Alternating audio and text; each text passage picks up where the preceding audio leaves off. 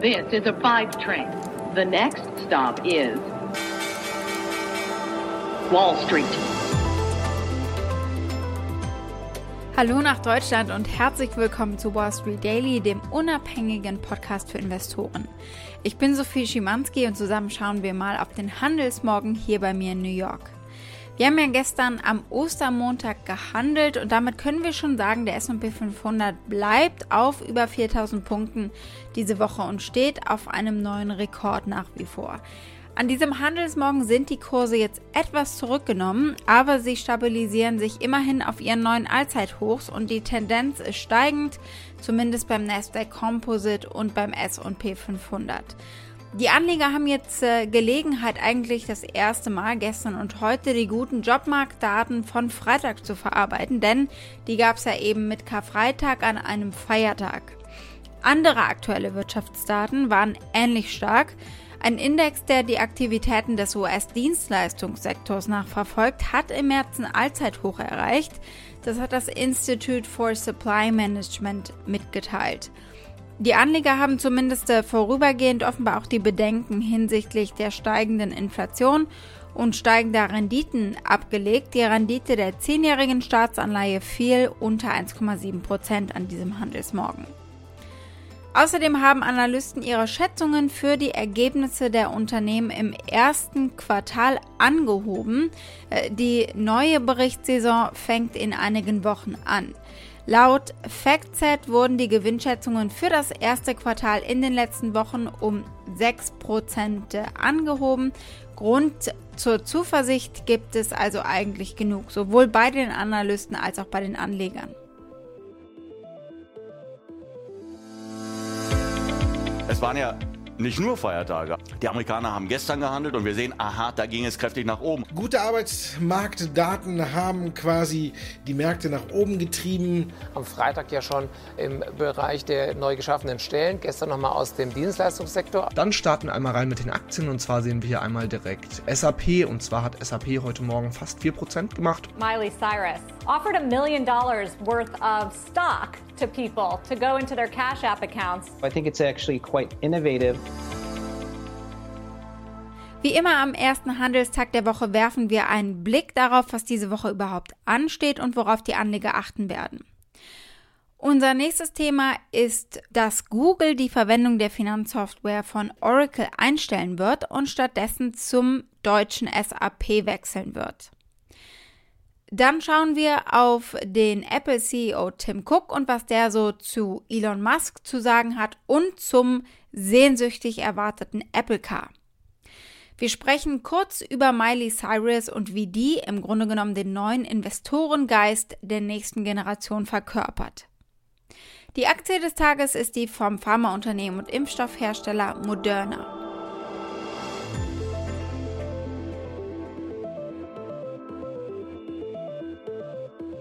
Als erstes werfen wir einen Blick auf die Termine und Ereignisse der Woche. Das zweite Quartal hat ja einen rasanten Start hingelegt. In dieser Woche werden die Anleger jetzt weiter darauf achten, ob der US-Kongress den Infrastrukturplan tatsächlich verabschieden wird, der hier letzte Woche ja die Aktienkurse auch so belebt hat. Denn Bidens Plan stößt bei den Republikanern auf Widerstand.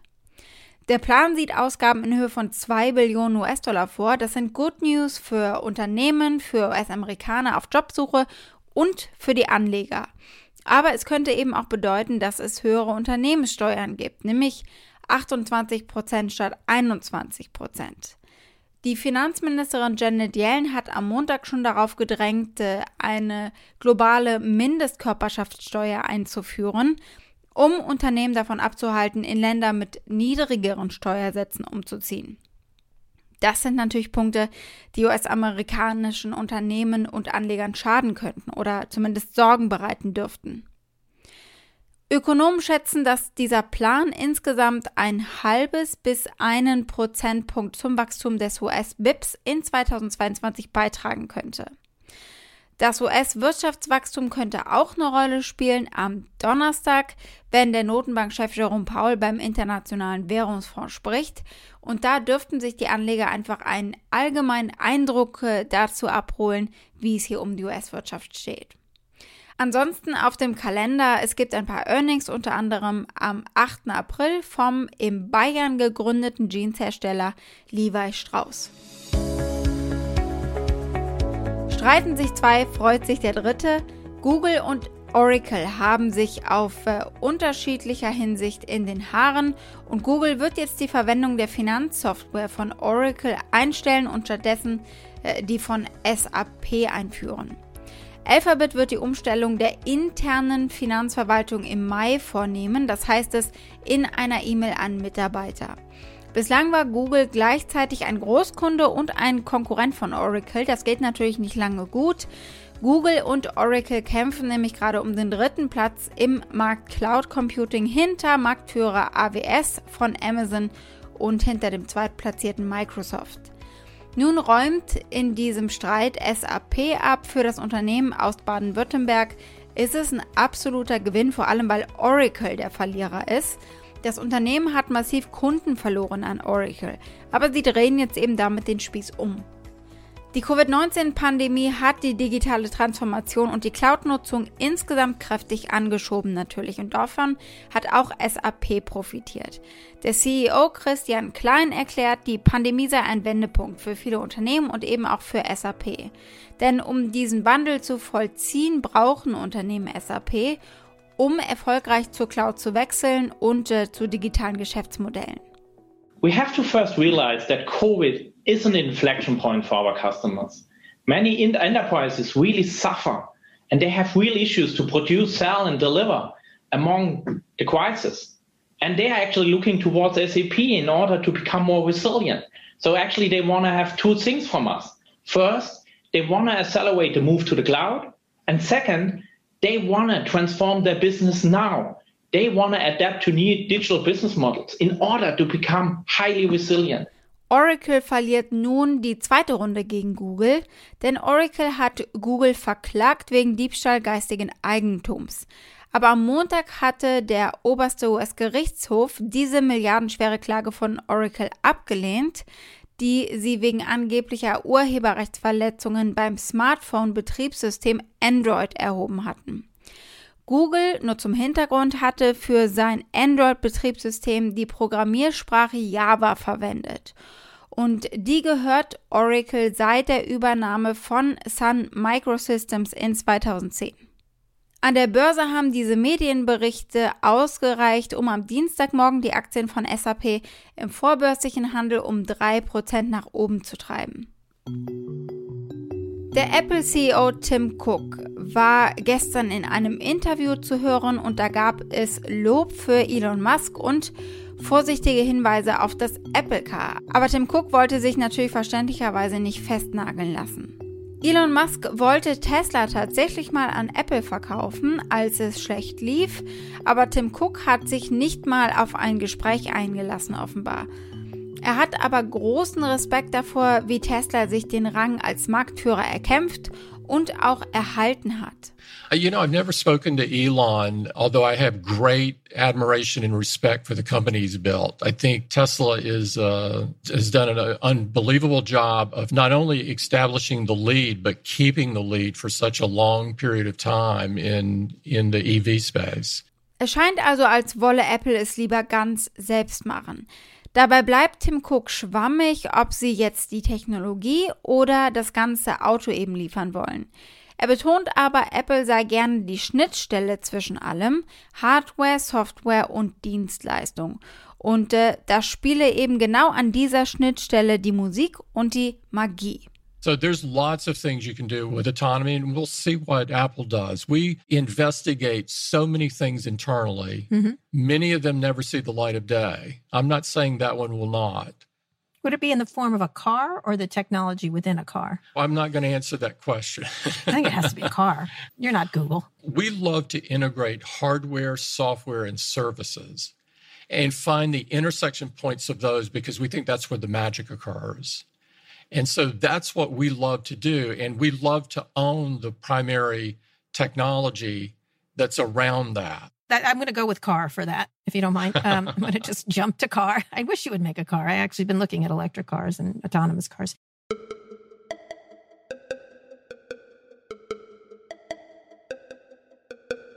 Als nächstes eine Geschichte, die unser Zeitalter und das der neuen Investoren schön veranschaulicht. Die Popsängerin Miley Cyrus macht Aktien cool, verteilt äh, schon seit über einer Woche Aktien eben an Fans äh, auf Twitter und auf Instagram, wo sonst. Und es läuft auch noch eine weitere Woche, diese Verschenkungsrunde. Auf Twitter schreibt sie, es gibt nichts Wichtigeres, als in sich selbst zu investieren. Und das nimmt sie eben wörtlich. Deswegen verteilt sie zusammen mit dem Zahlungsdienstleister Cash App eine Million in Aktien. Das ist ein Beispiel mehr dafür, wie Aktien cool und für die Masse jetzt sind inzwischen, nachdem sie lange Zeit als langweilig gegolten haben.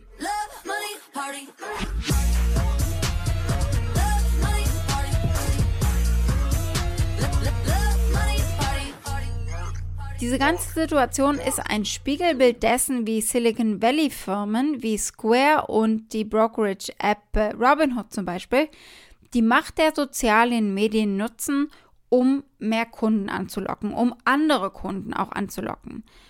Oder wie eben Cash App, das ist die smartphone-basierte äh, Geldtransfer-App, die Square gehört, wie die das eben machen. Und äh, die hat ganz geschickt sogar einen begeisterten Fanclub in der Hip-Hop-Szene gefunden. Iggy Azalea, Mick Mill und etwa 200 andere Hip-Hop-Künstler besingen, berappen, die Cash-App in ihren Texten.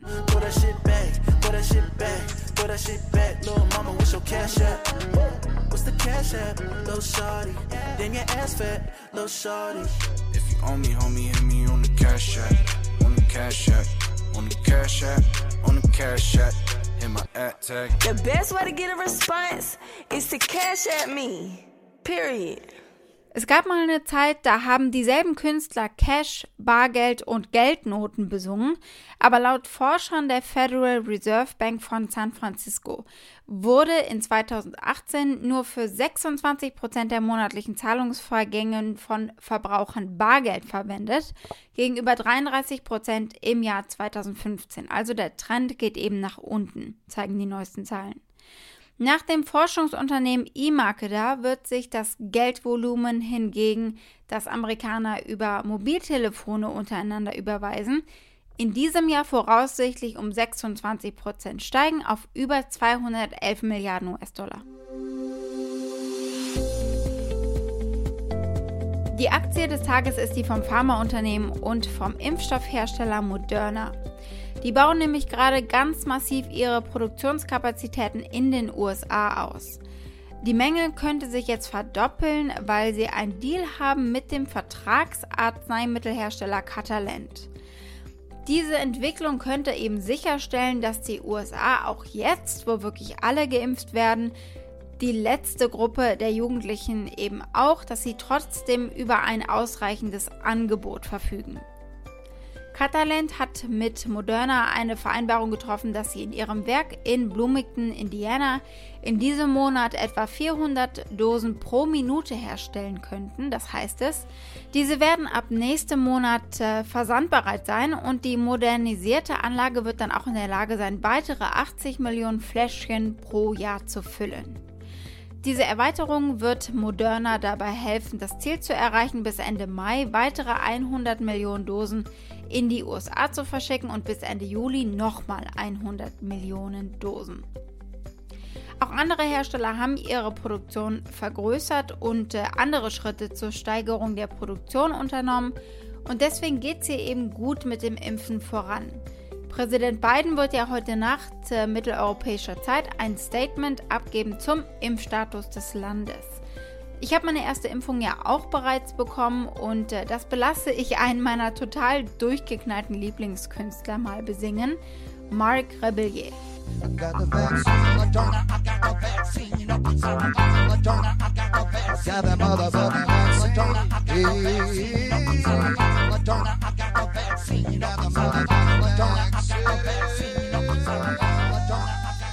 Aber zurück zur Moderna-Aktie. Die Aktien von Moderna und äh, auch vom Konkurrenten Novavax haben in den Augen einiger Wall Street-Investoren ihr Hoch erreicht, ihren Höhepunkt. Moderna steht inzwischen an der Spitze einer JP Morgan Chase Co. Umfrage unter 80 Hedgefonds. die Biotech-Aktien benennen, bei denen sie sagen, die sollte man in 2021 verkaufen. Moderna ist auch ein Ziel von Shortsellern geworden inzwischen. Trotz eines Anstiegs von 434 Prozent für Moderna im letzten Jahr haben sich viele Leerverkäufer äh, an die Biotech-Ziele gehalten und äh, eine kürzliche Entschleunigung und Abkühlung des Einzelhandelrummels auf Reddit und Co. könnte eben bedeuten, dass die Hedgefonds, die gegen Moderna gewettet haben, endlich belohnt werden. Ein Blick auf die Analystenstimmen. Achtmal gibt es ein Kaufrating, fünf Analysten sagen halten und zwei raten dazu, die Aktie abzustoßen. Das durchschnittliche Preisziel sehen Sie bei 167 Dollar und 82 Cent. Wall Street. Das war's mit Wall Street Daily für heute. Für Fragen oder Vorschläge erreicht ihr mich wie immer via E-Mail unter wall-street-daily at mediapioneer.com und damit wünsche ich euch einen schönen Dienstagabend. Bis morgen, eure Sophie.